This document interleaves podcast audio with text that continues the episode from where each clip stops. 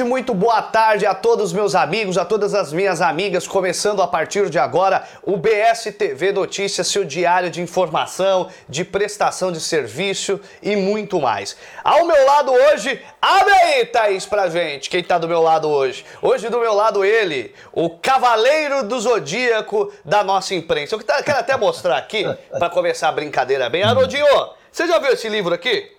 Boa tarde. Boa tarde, Cris. Boa tarde a todos que estão nos acompanhando. Eu não estou vendo esse livro, não. Ó, o livro é a biografia da TV brasileira. São dois volumes, foram escritos pelo Flávio Rico e José Armando Vanucci. Você tem uma passagem aqui, viu, Haroldo? Você sabe disso, né? Ah, é? Não sabia, não. Honestamente, não sabia. É, tem você aqui é falando boa? das suas é tretas boa? aqui agora, cobrindo notícia. Você na, no programa hum. da Sônia Abrão. Enfim, contando toda a sua história como jornalista e, por que não dizer, como é, psicólogo. Aliás, hein, Haroldinho? Hoje é dia 1 de abril, dia da mentira. É isso mesmo? Pois é, é o dia da mentira, amigo. E você sabia e você sabia que todos nós mentimos? Foi capa da revista Veja. Todos nós mentimos. Um mal necessário para se viver bem em sociedade. Daqui a pouco eu explico. Ah, é? Quer dizer que a mentira é um bom negócio para viver em sociedade? Então os políticos estão certos e nós estamos errados, então, hein? Não, é aí que vai entrar, é aí que vai entrar a diferença, ô Cris, da, da mentira necessária e da mentira patológica que se chama mitomania. Aquele hum. indivíduo em que a mentira faz parte da vida dele. E se a gente for olhar lá para o lado de Brasília, nossa senhora, o que tem de, de, de, diagnóstico de mitomania, mas não é só Brasília, não. Muitos Aliás, estados, Haroldo, não precisa ir nem para Brasília, né? Aqui na nossa cidade, na nossa região, ah, que a gente encontra um monte. Um monte mesmo. Um monte mesmo. Do resto é a menor dúvida. Haroldo Lopes, vamos começar o programa hoje com uma informação importante. Em sua live na data de ontem, dia 31 de março, o prefeito trouxe resultados do que foi que aconteceu na reunião do CONDESB, que é o Conselho de Desenvolvimento da Baixada Santista aqui, que compreende, né, é um ajuntamento de todos os prefeitos da região.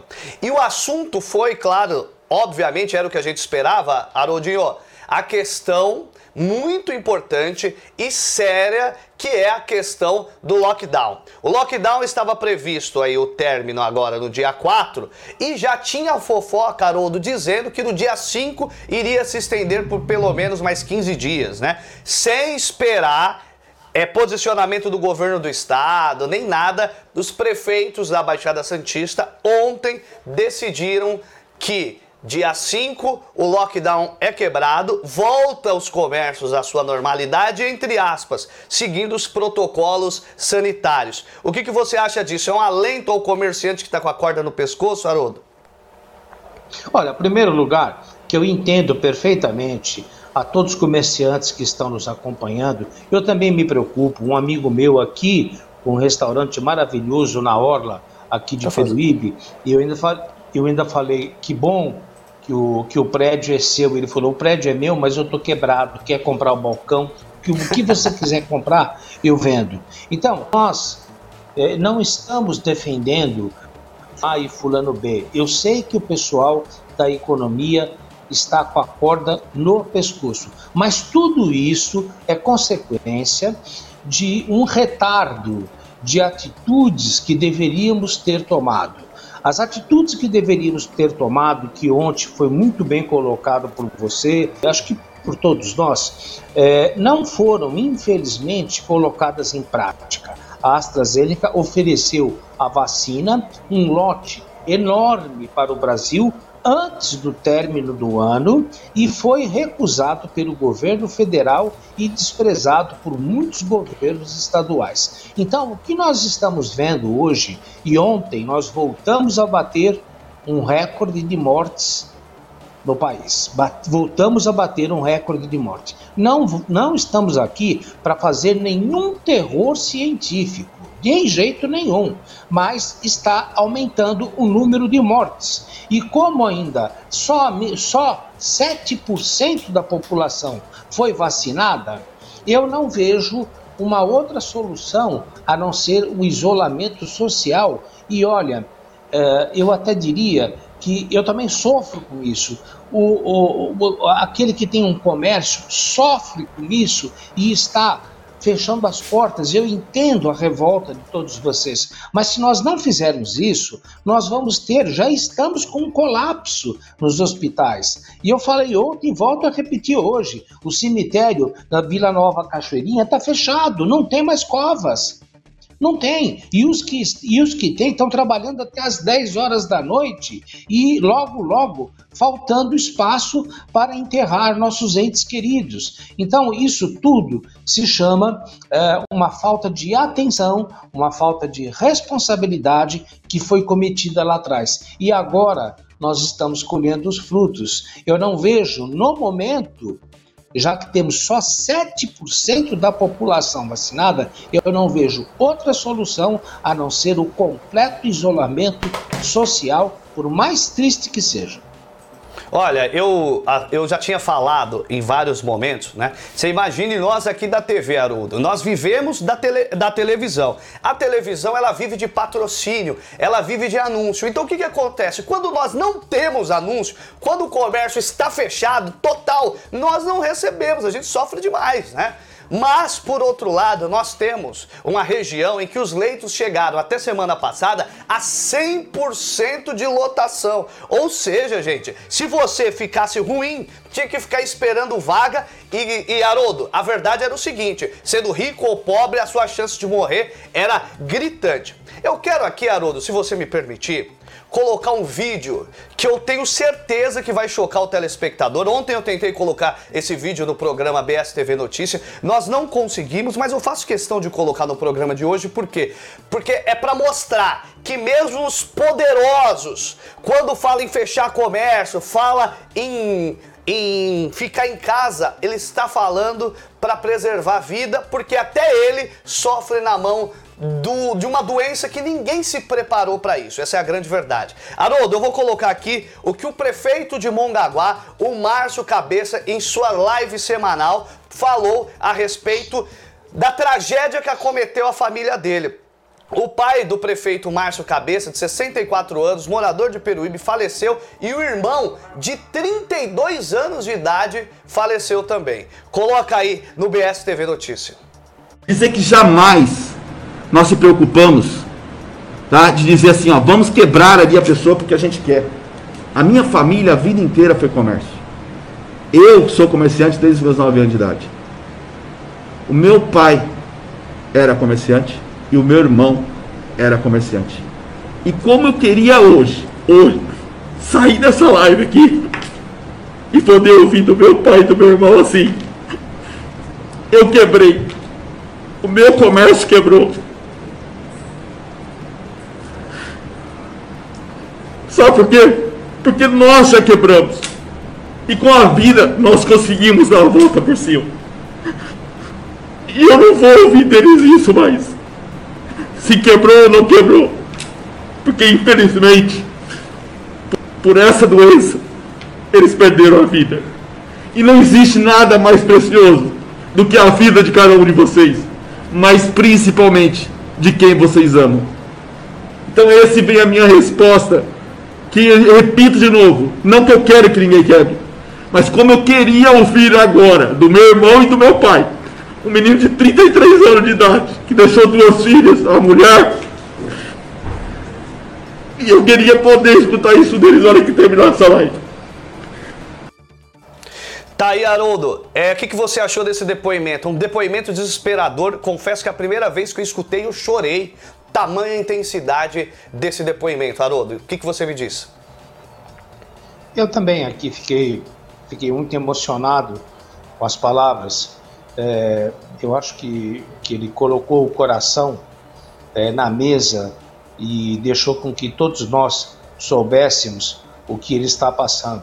E nós que temos empatia, eu me considero um sujeito que tem empatia, que se coloca no lugar do outro. É, parece que as pessoas só vão percebendo a gravidade da doença quando ela bate na porta da sua casa. E infelizmente bateu na porta da casa dele e ele foi muito humano, muito corajoso e, e até eh, tenho certeza que eu, você, é, mandamos as nossas condolências a ele, porque é um momento muito triste, é um momento muito triste. E eu volto a repetir, é, que bom seria, que bom seria se o pai dele e o irmão dele, garoto novo, de 30 e poucos anos, dissesse, eu quebrei, mas estou vivo, estou aqui do lado de vocês, estamos juntos, vamos recomeçar. Só que depois que você morre, você pode recomeçar, mas em outro plano. E ele está aí agora, né, sem o pai e sem o irmão. Que isso sirva carinhosamente de lição a você que está nos acompanhando, a você que é contra a você que é contra, que acha que nós estamos contra aos comerciantes, aos empresários, apoiando o lockdown, vamos, vamos tirar o pessoal da rua, simplesmente para querermos prejudicar a vocês. Olha aí o vídeo que vocês ouviram, olha Haroldo. o vídeo que vocês acompanharam. Fala. Haroldo, vamos fazer o seguinte, vamos colocar de novo esse vídeo. Eu vou pedir para minha produção, vale tô olhando para o lado aqui para ver se eu consigo falar com a minha produção. Minha, minha vale única produção existente aqui é o robô. Vou chamar ela de Mirella, robô Mirella, tá? Dá para colocar o vídeo novamente? Tá no jeito aí? Acha aí pra gente colocar. Porque, a, a, Haroldo, vale a é, daqui a pouco nós vamos repercutir outras notícias de interesse regional, de interesse local. O lockdown é, vai ser quebrado a partir do dia 4, então no dia 5 as coisas vão voltar ao normal, mas é importante que as pessoas saibam, entendam que nós precisamos a todo custo né? Respeitar as normas sanitárias. É máscara, é luva. Aliás, Haroldo, ontem eu roubei o seu pacote de máscaras, viu? Eu não sei se você percebeu, mas eu roubei sem querer. Tá perdido por aqui. Tá, muito bom. Legal. Assalto na pandemia, até Aqui, isso. Ó. Até Aqui, isso a pandemia me transformou no É, você quebrou também, é? É, quebrei, tô quebrando. Isso faz tempo, né, Haroldo? Vamos ver mais uma vez, Haroldo, o depoimento do prefeito de Mongaguá, que é muito emocionante e eu quero que coloque para que as pessoas saibam que essa doença não é brincadeira. Eu não tô falando de mim, do Haroldo, de você, telespectador, de você, cidadão comum, não. Eu tô falando de poderoso. O prefeito Márcio Cabeça é prefeito, tem plano de saúde, tem acesso a deputados estaduais, federais, senadores, governadores, tudo. E nem isso foi capaz de manter a vida do pai dele, de 64 anos, e do irmão de 33. Coloca aí no BSTV Notícia. Dizer que jamais nós se preocupamos, tá? De dizer assim, ó, vamos quebrar ali a pessoa porque a gente quer. A minha família, a vida inteira foi comércio. Eu sou comerciante desde os meus 9 anos de idade. O meu pai era comerciante e o meu irmão era comerciante. E como eu queria hoje, hoje, sair dessa live aqui e poder ouvir do meu pai e do meu irmão assim. Eu quebrei. O meu comércio quebrou. Sabe por quê? Porque nós já quebramos. E com a vida nós conseguimos dar a volta por cima. E eu não vou ouvir deles isso mais.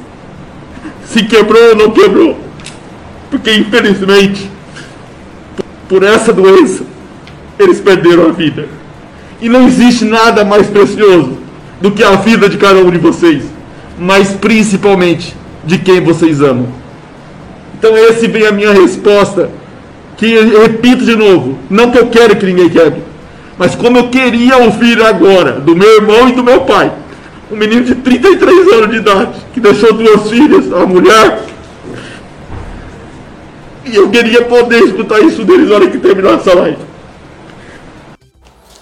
Tá aí o prefeito de Mongaguá, Márcio Cabeça. Eu, eu deixo aqui em nome da BSTV, o canal de televisão da Baixada Santista e a, a, do Litoral Sul, que atende Peruíbe, Itanhaém, Mongaguá, também estamos nas redes sociais. Eu deixo aqui as minhas condolências ao, ao prefeito, ao irmão dele. Aqui, até aqui, em termos de informação e de justiça.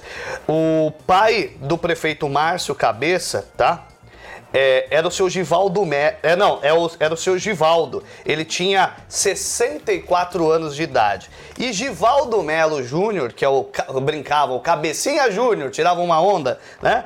Era o irmão do Márcio Cabeça, tinha 33 anos. Ele deixou duas filhas. É uma doença séria, né, Haroldo? É uma doença terrível. E é bom a gente colocar esse vídeo mesmo para chocar as pessoas, né? É verdade. Eu acho que o, o declaração que o Márcio fez, primeiro, é, me deixou também muito sensibilizado do senso de humanidade que ele, que ele teve, a simplicidade de ali como, como prefeito colocar as suas emoções, seus sentimentos e de qualquer forma, Márcio, apesar de todo esse sofrimento, você continua prestando um serviço maravilhoso, porque eu tenho certeza que assim como eu, como o Kristen, a, a produção do programa, todos ficaram emocionados com a sua declaração, é, eu tenho a impressão que é mais um alerta para aqueles que não acreditam, para aqueles que acham não, não vai acontecer nada, eu não vou pegar, tá tudo bem, tá tudo maravilhoso, e não é bem assim. Pouco se sabe ainda a respeito desse vírus, e esse vírus está sofrendo mutação, inclusive atacando crianças e adolescentes e sofrendo mutação. Agora, se eu continuo, se eu sou saudável, eu não tenho nada, eu não tenho sintomas, se você que está me ouvindo é assim que você se sente, não esqueça que você pode ser e não ter sintomas, mas ter a doença e passar para alguém que não tem a sua imunidade. Então a responsabilidade de cada um não é só com a sua vida, é com a vida do seu semelhante. Eu estou sofrendo de ficar em casa. Pra é horrível, né, Haroldo? Nossa, para mim é uma alegria vir aqui para a televisão. Eu encontro com meu amigo Cris, com a produção. É, a gente pode conversar um pouco e eu saio daquele ostracismo. Mas vejam aí a declaração do Márcio Cabeça, prefeito de, de, de Mongaguá, que inclusive é uma cidade em que ele está fazendo todo esforço, mas essa cidade, Cristian, você está sabendo melhor do que eu, está inchada. Não tá. tem lei UTI. Não tem. E outra coisa, tem muita gente precisando ir para a UTI e está na fila. E nós vamos chegar ao ponto dos médicos, infelizmente, terem que selecionar quem vive e quem não vive. Haroldo. Agora, a culpa. Fala. Haroldo, esse momento, eu tenho a sensação que já chegou em vários estados. Lá no Amazonas, Sim. os médicos já começam a escolher quem vive e quem morre, né? Exatamente, exatamente. E isso, você imagine o quanto que é triste para um médico fazer isso. O quanto que é triste para você, familiar, ver o seu parente agonizando, agonizando num corredor de hospital. Né? Agora, tudo isso nós temos sim, sabe, sem medo, já falei ontem e volto a repetir, de forma apolítica, de forma apartidária. Nós temos responsáveis que poderiam, que poderiam ter dado essa vacina no final do ano passado, como os Estados Unidos fizeram, ou Kristen, nós temos mais mortos diariamente do que nos Estados Unidos. Os Estados, os Estados Unidos estão fornecendo vacina para o Canadá e também, e também para o México. Sim. E nós não temos. Nós não temos. Eu sou profissional da área da saúde, até agora não fui vacinado. Haroldo, posso, pe posso pegar uma parte no que você está falando? Pode.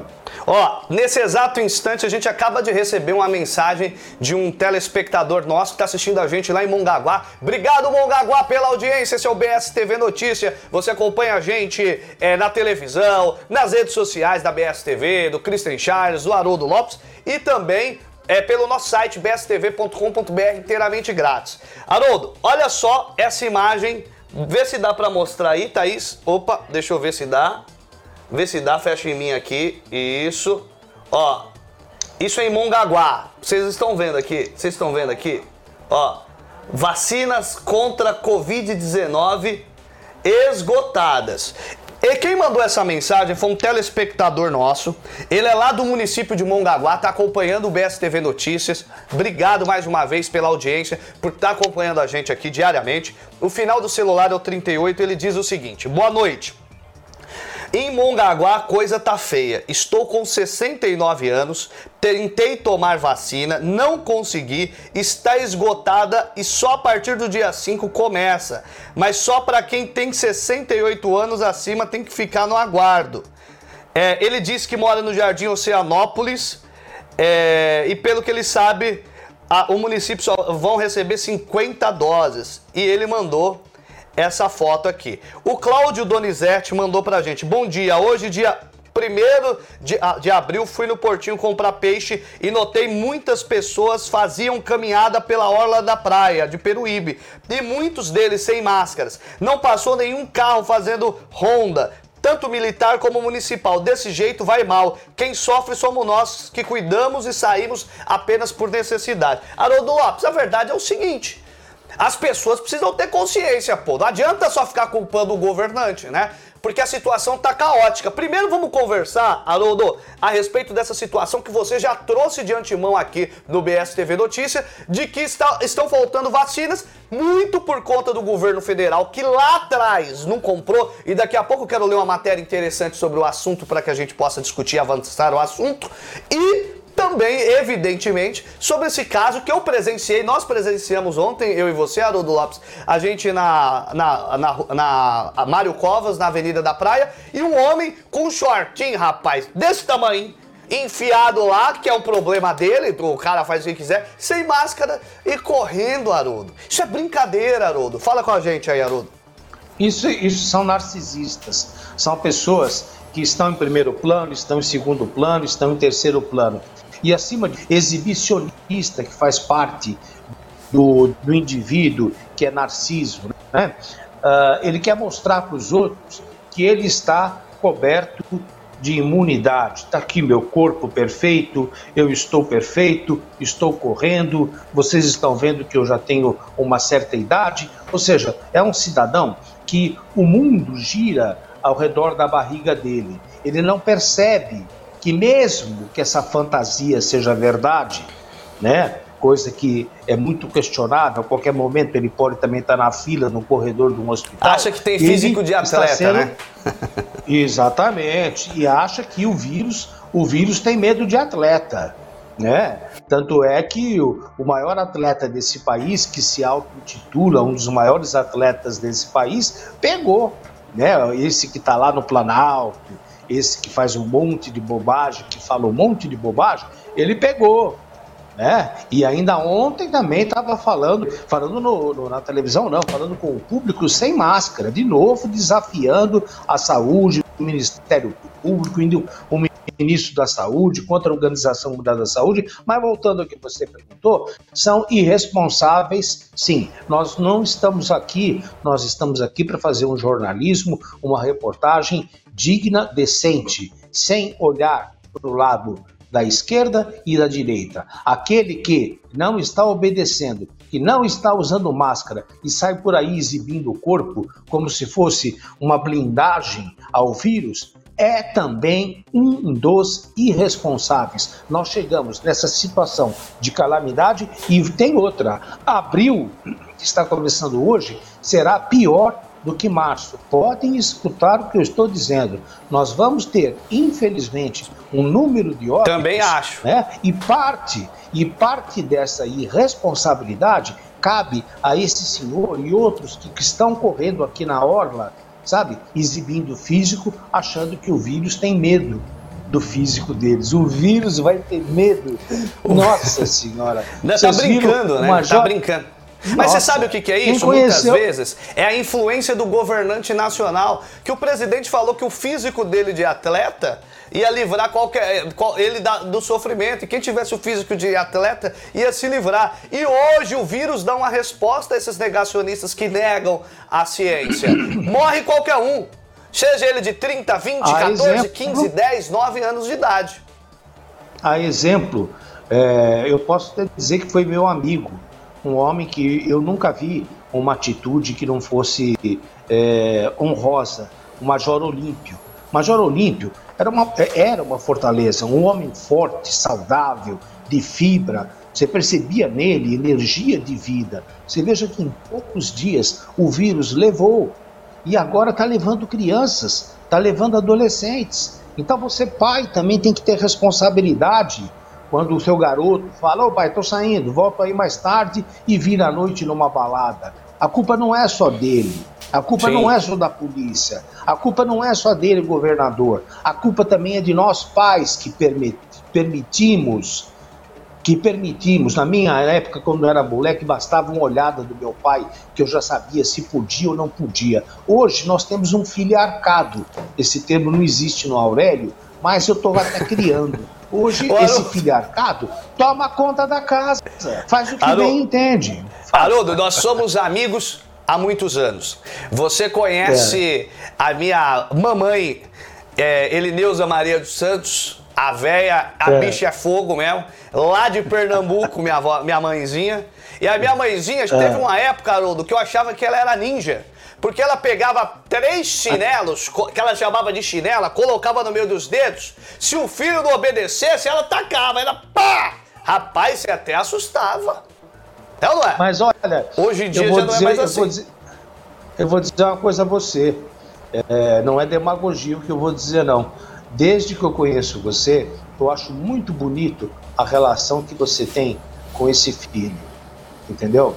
Que uh, obedece a você, é, é, um garoto meigo, é um garoto é, é disciplinado.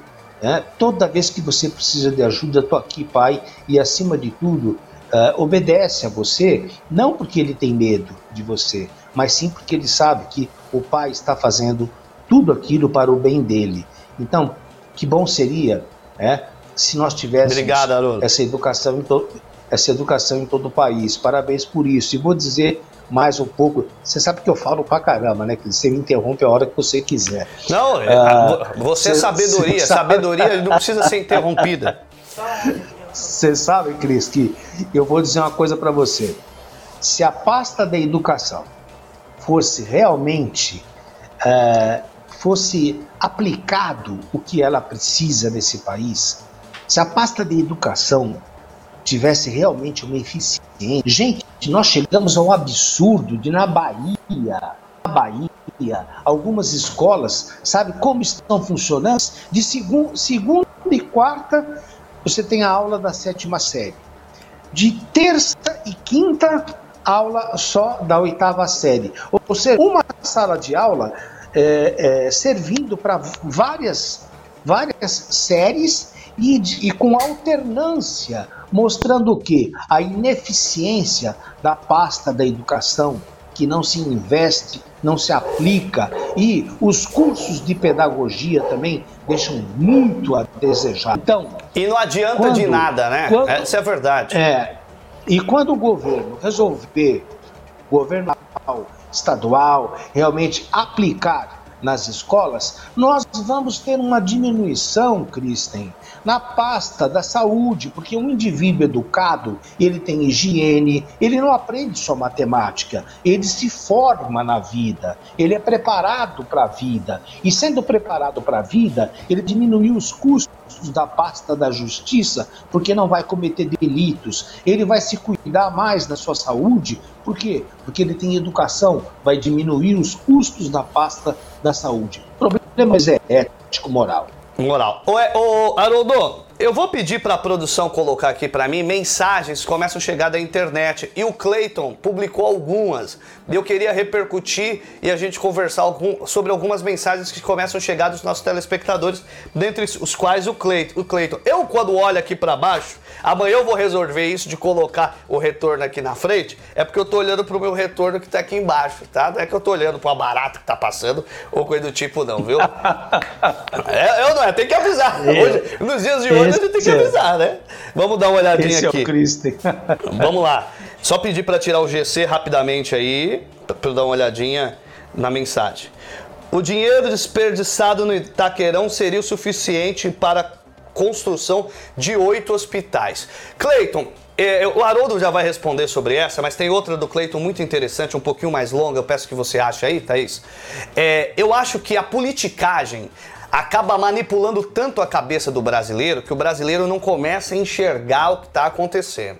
Nós estamos falando dos estádios da Copa do Mundo, que na minha concepção foi um gasto desnecessário. Sim, gastaram-se alguns bilhões em estádio que não serviram para nada, né? E alguns se usam ainda para prática esportiva, mas em outros estão completamente parados, como um grande elefante branco.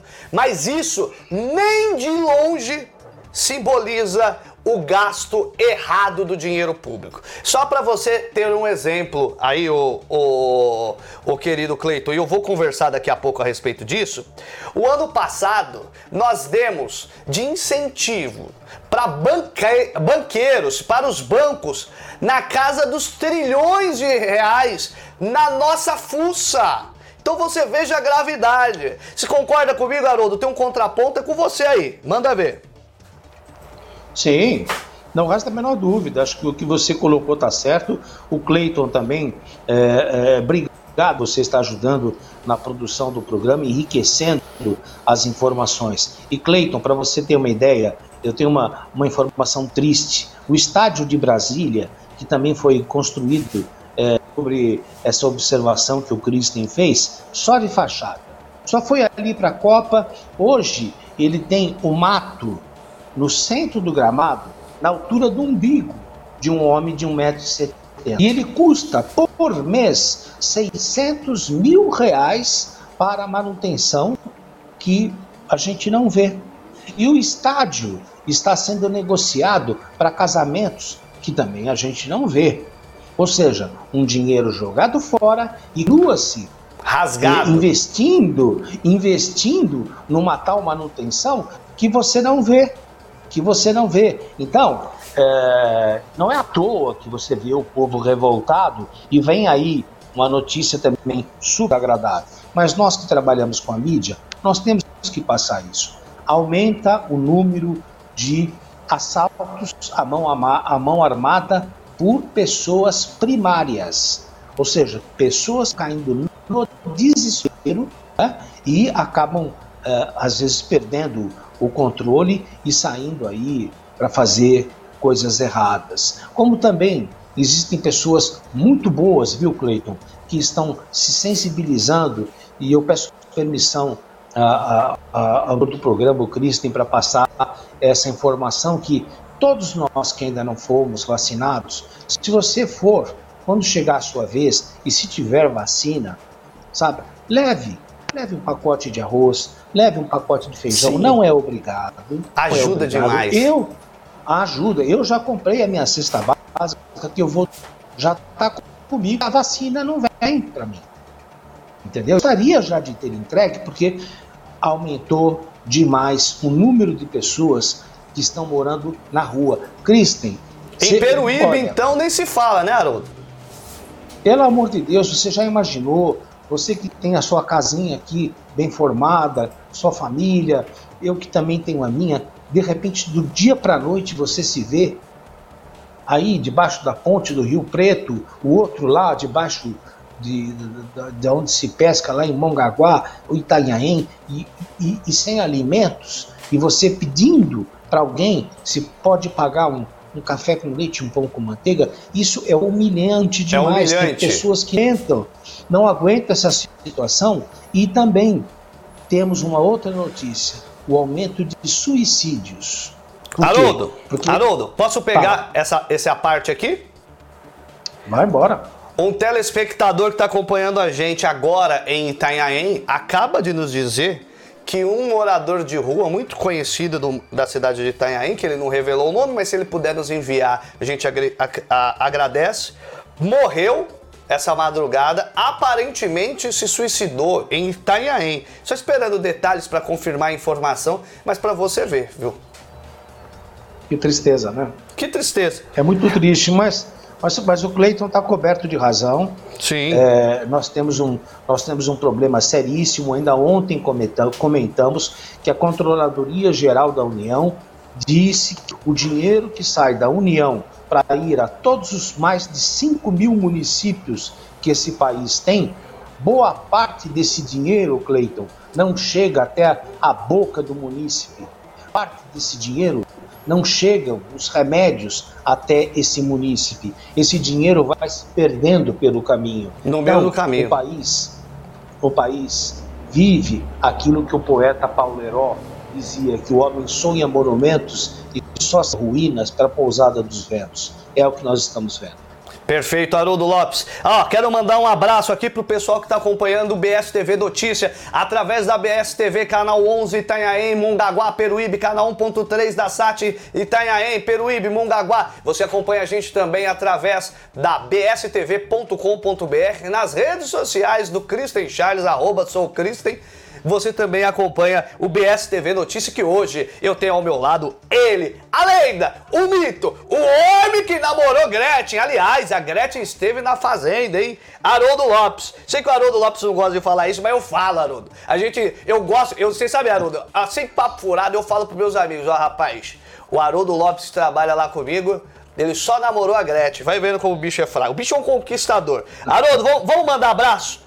Ó, mandar um abraço pra Marcelo Marchiori, o amor da minha vida que tá assistindo a gente. Mandar um abraço pro Rubens Marcolino, que tá sempre acompanhando a gente. A Esila Bezerra, que tá acompanhando a gente lá de casa tomou a primeira dose da vacina, entre hoje e amanhã tomar a segunda dose, é isso aí, Sila. Mandar um beijo no coração do Cleiton Alves, que tem mandado in, in, é, intervenções cirúrgicas e maravilhosas no debate aqui do programa. O Claudelino de Souza, aliás, tem uma mensagem do Claudelino de Souza, viu, Thaís? Que se você puder pôr daqui a pouco, pra gente discutir, é muito legal.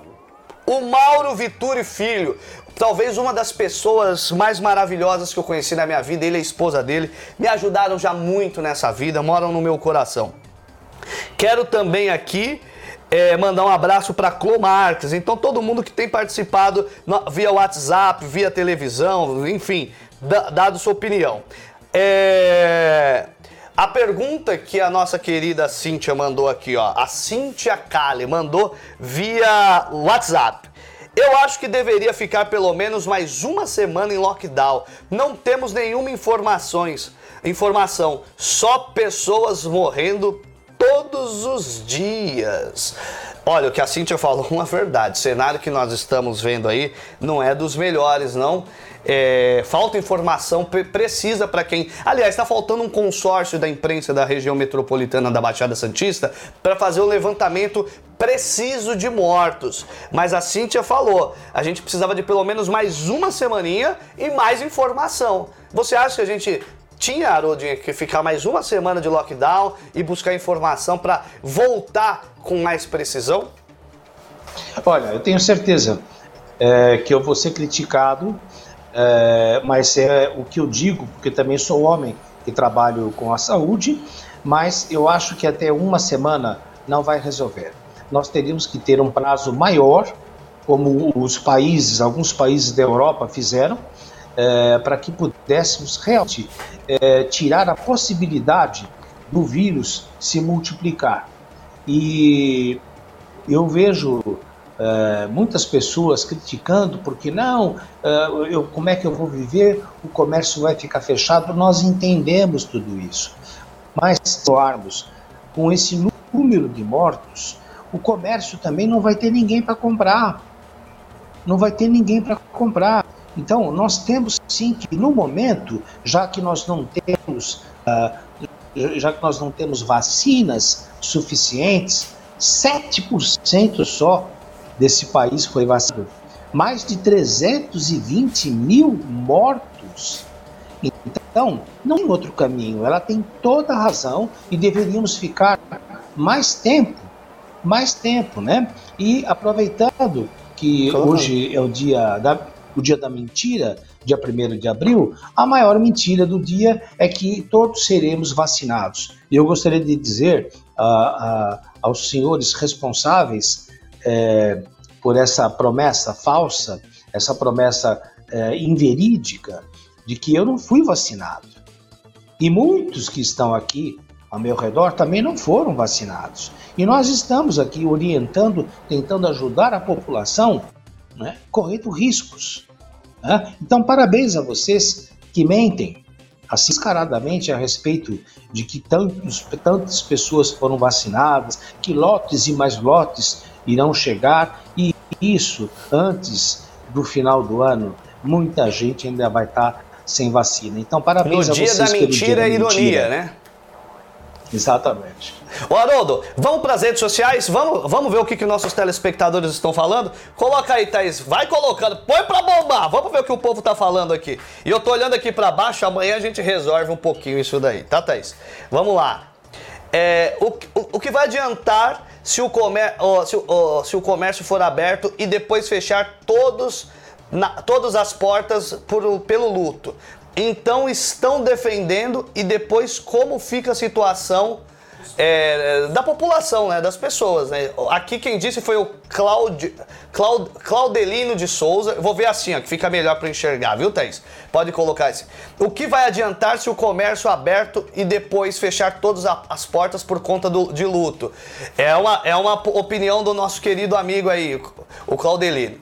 O, o Cleiton diz o seguinte: Peruíbe é uma cidade que a única fonte de renda vem do comércio. Endurecer os protocolos, sim. Fechamento, nunca. Mas respeita as opiniões. Eu respeito a sua opinião, ô Cleiton, mas o problema é que a situação tá crítica de fato. E não dá para brincar com saúde, não. Porque se o nego vai pro bico do urubu e pra boca do jacaré, se a pessoa morre Rapaz, não tem volta, né? Tudo a gente recupera. Vocês viram o depoimento do Márcio Cabeça? Quando ele falou que a, a, família dele, assim como a minha, como de muitas pessoas, já quebraram e se reergueram muitas vezes. O que eu nunca vi ninguém se reerguer é da morte. Isso eu nunca vi. Tem mais uma aí? É Adriana Schreiber. Governos responsáveis é igual atitudes responsáveis. E muitas vezes não é nem ser popular, né, Haroldo? É, é falar a respeito do que de fato acontece. É, a Cintia Kali mandou: essa doença abriu a ferida da falta de humanidade dos brasileiros. Haroldo, deixa, deixa na pergunta da Cintia que eu quero perguntar pro Haroldo.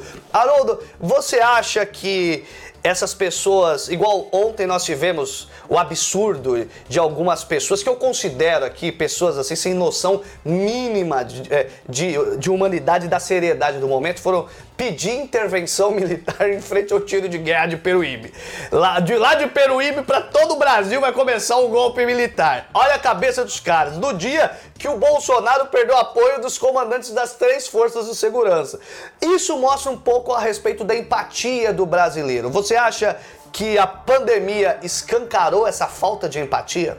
Você que é psicólogo também, além de jornalista, radialista, é, conquistador, Dom Juan, você é também psicólogo. Fala com a gente, Haroldo. Olha. Você dá risada, né, legal? Você dá risada porque você sabe que é verdade. Obrigado por todos os elogios, que a metade, a metade deles não são verdadeiros, mas obrigado. Mas o que eu diria é o seguinte: a empatia é um dos sentimentos que mais demonstra o senso de humanidade de uma pessoa. O que é a empatia? Eu me colocar no lugar do outro. É terrível para você, comerciante, que está nos acompanhando aí em todo o litoral e também pelo Brasil, nas redes sociais, YouTube, vai por aí afora. Eu sei que para vocês está sendo muito difícil, mas é como já foi muito bem colocado, à medida que as pessoas vão morrendo, uh, uh, todos vão ficando com medo, né? Existem pessoas que estão se recusando à segunda dose porque estão com medo de sair à rua. Então, nós temos que resolver o problema da, da, da do, do vírus, que é vacina e distanciamento social, para depois pensarmos, sabe? Eu sei que é duro e acho justo que vocês comerciantes exijam que se reúnam, procurem os sindicatos, para isenção de impostos, que não é justo também com eles, viu, Cris? Pagar eles impostos num momento desse. Cortar água, luz num momento impostos. desse. Exatamente. E também temos que olhar esse lado do comerciante. Mas você que é comerciante, você viu. Você viu, e eu nem sei se é possível, se não é possível, mas foi tão, foi tão sensível a mensagem do Márcio Cabeça, o prefeito de Mongaguá, que valeria a pena até colocar de novo para que todos vocês comerciantes escutarem. Como seria bom o Márcio Eu vou falou. pedir. Se o meu ô, pai... Ô, Dá para colocar, Thaís, o, irmão... o, VT de novo do Márcio Cabeça que perdeu o irmão e perdeu o pai. Pode ser? Pai. Coloca, enquadra para mim. Dizer que jamais nós se preocupamos tá, de dizer assim, ó, vamos quebrar ali a pessoa porque a gente quer. A minha família a vida inteira foi comércio. Eu sou comerciante desde os meus 9 anos de idade. O meu pai era comerciante e o meu irmão era comerciante. E como eu queria hoje, hoje, sair dessa live aqui e poder ouvir do meu pai e do meu irmão assim. Eu quebrei. O meu comércio quebrou. Sabe por quê? Porque nós já quebramos. E com a vida nós conseguimos dar a volta por cima. E eu não vou ouvir deles isso mais. Se quebrou ou não quebrou. Porque infelizmente, por essa doença, eles perderam a vida. E não existe nada mais precioso do que a vida de cada um de vocês, mas principalmente de quem vocês amam. Então esse vem a minha resposta, que eu repito de novo, não que eu quero que ninguém quebre, mas como eu queria ouvir agora do meu irmão e do meu pai, um menino de 33 anos de idade, que deixou duas filhas, a mulher, e eu queria poder escutar isso deles na hora que terminar essa live. E o pior, né, Haroldo? Não vai escutar mais, né? Essa é a verdade, né? Mas que, que, pelo amor de Deus, não me interpretem a mal, mas que sirva para você que está revoltado, vocês que ficam revoltados com a imprensa, achando que nós estamos esquecendo de vocês, comerciantes. Não estamos. Escute, veja, procure de novo ouvir o que o, o Márcio Cabeça, prefeito de Mongaguá, aqui falou, como seria importante, como eu gostaria do meu pai e meu irmão chegarem aqui e, e falarem: quebramos, mas estamos vivos. Por quê? Porque a vida está em primeiro plano. Lógico que nós vamos fazer todo o possível. Vocês podem contar com a gente para que, de alguma forma, vocês sejam isentados de impostos, uma série de tributos que chega a ser leonino, feroz por parte do Estado, por parte da federação. Se está mandando do baixar as portas, também. Cris, então, Cris, se está mandando fechar as portas, então vamos, vamos fazer o bem com a mão esquerda e olhando para a direita também. Que que, como é que eles vão pagar? Como é que eles vão se alimentar? Né? E, enfim. É, até para a gente avançar aqui, é, e quando a gente fala, eu já vi até jornalistas mesmos dizer que não. Daqui a pouco a gente vai ler uma mensagem que chegou aqui da dona Luz, Araújo Luzia dos Santos. É, daqui a pouco nós vamos ler a mensagem dela. Tem chego muitas mensagens e essa é a participação que a gente quer no nosso programa no BSTV Notícia. O, a gente, quando eu vejo um governante falar que não tem condições de sustentar, de atender a demanda do povo, presta bem atenção nisso daqui. Deixa eu vou até fazer uma pesquisa em paralelo aqui. Além dessa, eu vou fazer uma pesquisa em, em paralelo. Qual foi o custo do auxílio emergencial gerencial em 2020. Eu gosto de muito comparar dados, né? Eu não gosto só de brincar com a informação, eu gosto de destrinchar a informação.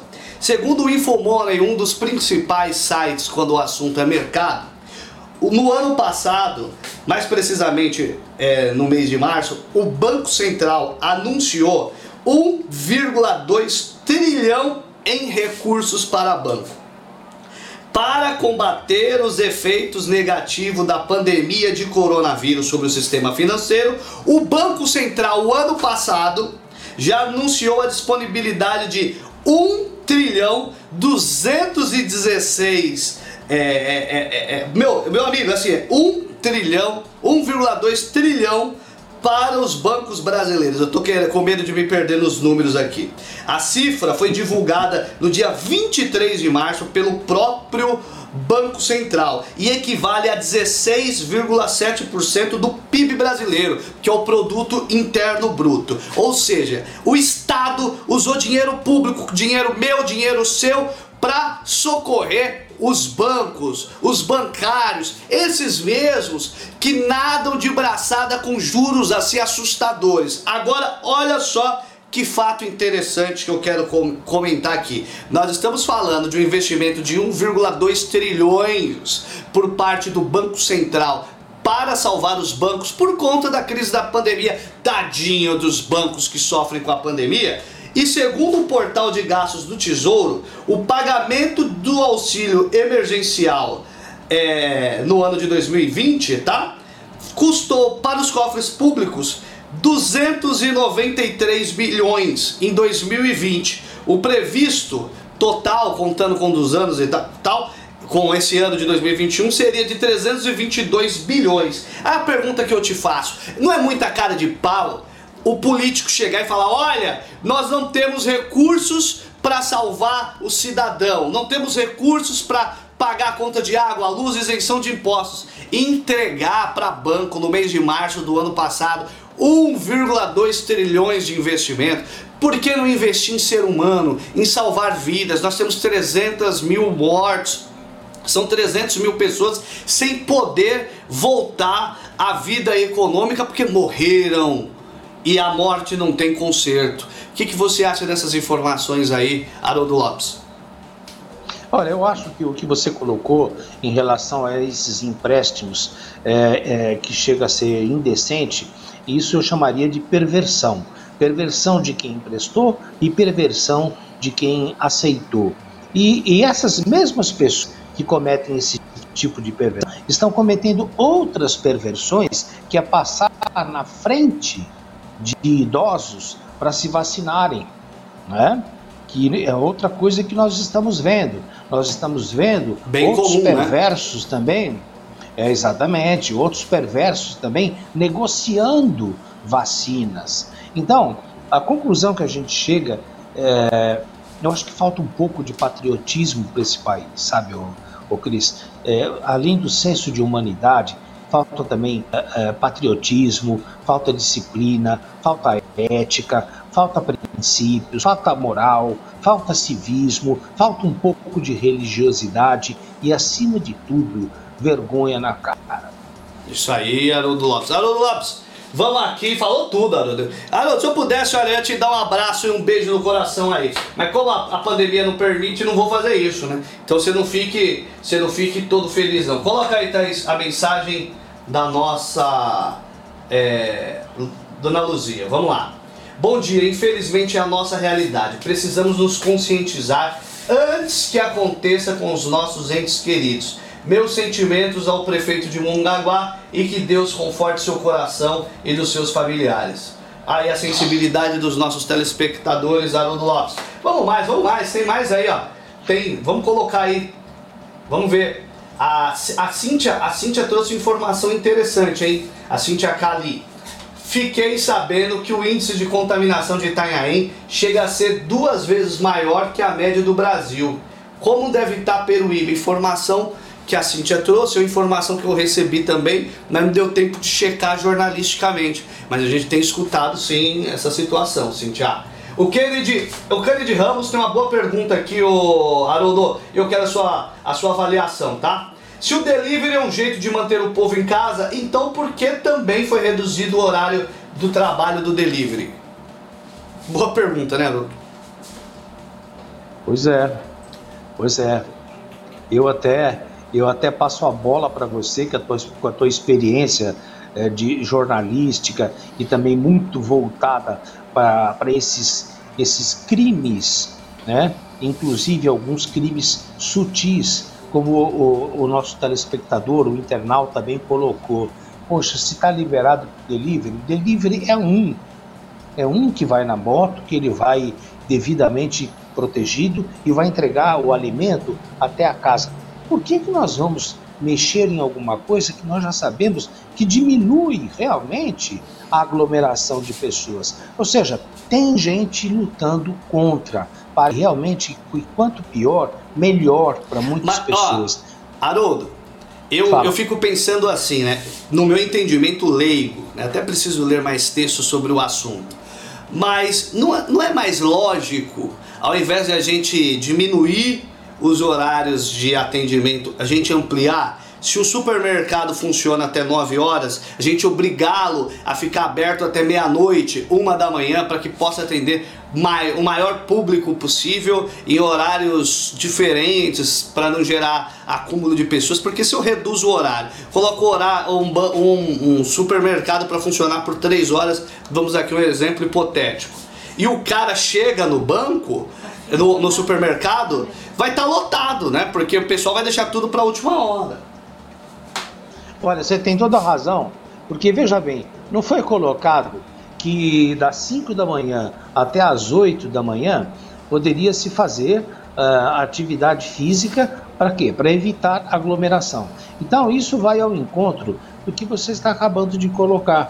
Já que nós temos um espaço para se fazer uh, atividade física, para que não haja aglomeração e para que, que também não haja aglomeração em supermercados e outros centros é, é, de alimentação, estender, estender esse período e até mesmo procurar, né, é, vamos dizer assim, é, talvez uma só pessoa da família é, entrar no supermercado, como também orientar ao povo, né, por exemplo, na minha casa, na minha casa, quem sai sou eu. Eu é que faço compra para os outros integrantes da casa. Você chegou a pegar ah, o, quê? o, a Covid-19? Graças a Deus ainda não. Certo. Haroldo, é, tem uma Deus. mensagem Fala. da Lê Queiroz que eu vou pedir para Thaís colocar. Antes de colocar essa do Cleiton, coloca a da Lê Queiroz, é. que é interessante essa da Ale Queiroz. Olha só, tá na tela pro nosso telespectador. Eu tô virando do lado, como eu já disse, porque o meu retorno tá aqui, eu tô ficando meio torto, tá? Vocês não ficam olhando pra minha, a, o meu papo, não minha papada, não. Tô meio gordinho mesmo. Ontem já, ontem já teve um telespectador que ficou bravo porque eu xinguei o Bolsonaro. Veio me encher o saco falando que eu tô gordinho. Tá de brincadeira comigo, né? Vamos lá, boa tarde. Acabei de ver na TV que são 2 mil veículos por minuto descendo a serra sentido Baixada Santista. 2 mil veículos por minuto. Temos que ter barreira na entrada da cidade, é lamentável. Eu acho que mais do que barreira, a Lei Queiroz, nós precisávamos que o governo do estado, na figura do João Dória, tivesse culhão, coragem de barrar os pedágios. Só pode descer para a Baixada Santista morador que seja morador de fato, que tenha como provar que é morador, né? Porque do jeito que tá, não dá. Tem mais aí? Mais mensagem? A gente está no finzinho do programa. Os motoristas de aplicativo estão na linha de frente no combate à Covid. Até agora não foram vacinados. Lembrando que já perdemos seis guerreiros para o Covid e temos dois entubados. E Cleiton, se eu não me engano, um deles é o Ivan, que estava no protesto aquele dia. É isso mesmo? Só me confirma porque é, eu não tenho certeza e eu fiquei muito triste com a notícia. Haroldo, motoristas de aplicativos que estão na linha de frente, é sim transporte público, tá na hora de assumirem que o aplicativo hoje é transporte público. Também devem entrar na linha de frente para tomar vacina o quanto antes, até porque eles são móveis, né? Rodeiam a cidade inteira, ou seja, se um tiver doente, como o próprio Clayton disse, acaba arrastando seis pessoas é, que estão ruins é, são seis pessoas que podem ter em algum momento infectado até mesmo clientes sem querer, sem saber. Lógico, faz sentido. Faz sentido não só os motoristas aplicativos, como também os policiais. Ainda hoje, antes de vir aqui é, é, para a emissora, eu conversei com um coletor. Um coletor, eu perguntei, colega, desculpa, você já foi vacinado? Ele falou, não. Não um coletor, né, o, o nosso, antigamente de lixeiro, não foi vacinado. Então, a gente percebe que realmente parece que está havendo uma seleção, sabe, de quem pode, de quem vai ou de quem não vai tomar, tomar a, a vacina, né? Alô, e eu Lopes. gostaria de que, como estamos no final aí do programa, só de colocar o seguinte: quer conhecer um homem, dê a ele poder. Ó, alô, até importante de falar a respeito dessa seleção da vacina, que de fato acontece, a gente não tem que tergiversar, não. Existe hoje uma seleção, por quê? pela falta de vacina. Ontem nós tivemos uma discussão acalorada no programa a respeito disso e hoje saiu um artigo maravilhoso assinado pelo Nathan Lopes no UOL, tá? Eu, e, e você me permite ler? O, o, telespectador me permite ler? Dá tempo, Thaís? Nesse finzinho de pro, programa? Olha só, país já aplicou 63% de doses que tem problema principal, gente, é a falta de vacina. Vamos lá. Cerca de 6 em cada 10 doses de vacinas contra a Covid-19 distribuídas pelo Ministério da Saúde já foram aplicadas, de acordo com o levantamento do UOL, com base em informação da própria pasta e dos estados. O dado tem sido utilizado por apoiadores do presidente Jair Bolsonaro para criticar estados e municípios a respeito da velocidade de vacinação. A tese já foi apresentada por ministros como Damares Alves, dos Direitos Humanos, Fábio Faria, da Comunicação. Ontem foi a vez do presidente da Câmara, Arthur Lila, do PP, Lira, do PP de Alagoas, tocar no assunto. Na verdade, o dado mostra um problema causado pelo governo federal, a falta de doses. Até ontem, o Brasil tinha vacinado 17,6 milhões de pessoas, o que equivale a 8,32% da população nacional. Ah, deixa eu até explicar aqui didaticamente para o pessoal de casa entender, para eu dar prosseguimento à leitura. Funciona o seguinte: o pessoal se pergunta, mas Cristo, o Ministério da Saúde distribuindo vacina, se é responsabilidade, se quem fez a vacina foi o Butantan, que é do estado de São Paulo? Sim, gente, a vacina vai, é feito pelo Butantan no estado de São Paulo, vai para o Ministério da Saúde, que faz a distribuição e a logística. A comparação, continuando o artigo, a comparação entre as doses distribuídas e as efetivamente aplicadas é criticada por especialistas e gestores da área da saúde, porque desconsidera fatores como logística. Importante dizer que a logística para fazer a vacina chegar até nós.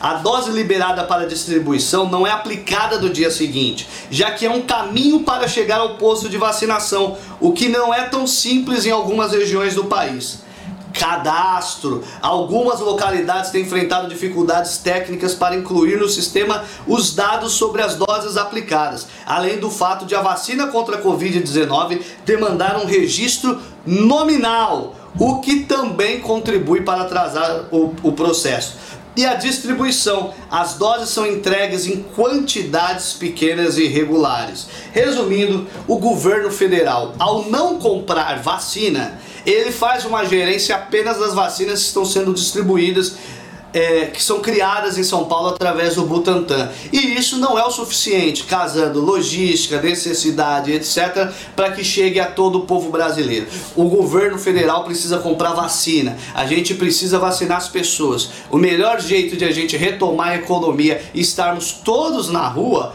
é simplesmente vacinando o máximo de gente possível. Haroldo Lopes. Ô Cris, você me permite um, uma, 30 segundinhos. Eu só Sim. queria acrescentar ao que você falou, que é lógico que a vacina é importantíssimo, mas eu gostaria de lembrar todos vocês acompanhando em qualquer lugar do Brasil, que também em mais de 22 né, estados desse, desse país, são 17, se eu não me engano, está faltando insumos hospitalares. A, a, anestésico, analgésico, oxigênio, cilindro. Gente, quantos brasileiros morreram por falta de ar? Não tem Sim. cabimento, não é só vacina, não é só vacina no primeiro momento. Aliás, nem adianta. Se você chega imediatamente na UTI de um, de um hospital, Cris, e você está com um quadro comprovado do corona e com anóxia, no roxo por falta de ar, sem conseguir respirar, a primeira é a medicação e oxigênio. Ele não vai poder tomar a vacina naquele momento, mas ele vai precisar de oxigênio. E muitos se salvaram com o oxigênio que, infelizmente, nós não temos num país tá tão falta. rico. Não temos, não temos por quê? Porque nós não temos o povo, a população, infelizmente infelizmente, não é prioridade desse presidente e não é prioridade de vários governadores. E só para encerrar, eu gostaria de dizer a vocês: são várias pessoas, várias autoridades pedindo, inclusive, o impeachment do senhor Jair Messias Bolsonaro. Tá certo. Haroldo, e tem que pedir mesmo, porque 300 e poucos mil mortos por ingerência na gestão Fala da crise da pandemia não dá para respeitar. Haroldo, obrigado pela que que participação mais uma vez. O nosso programa chega ao fim. Né? Estamos até com o tempo, de certa forma, estourado. E o que eu digo para você, telespectador, para você que está me acompanhando na televisão, que está me acompanhando pela internet, pelo YouTube, por todos esses lugares aí. Vamos deixar de ser torcedor de político e vamos ser cidadão, consciente de suas responsabilidades, porque político bom é aquele que a gente cobra e fica no pé dele. Haroldo, obrigado! Beijo no coração! Até amanhã.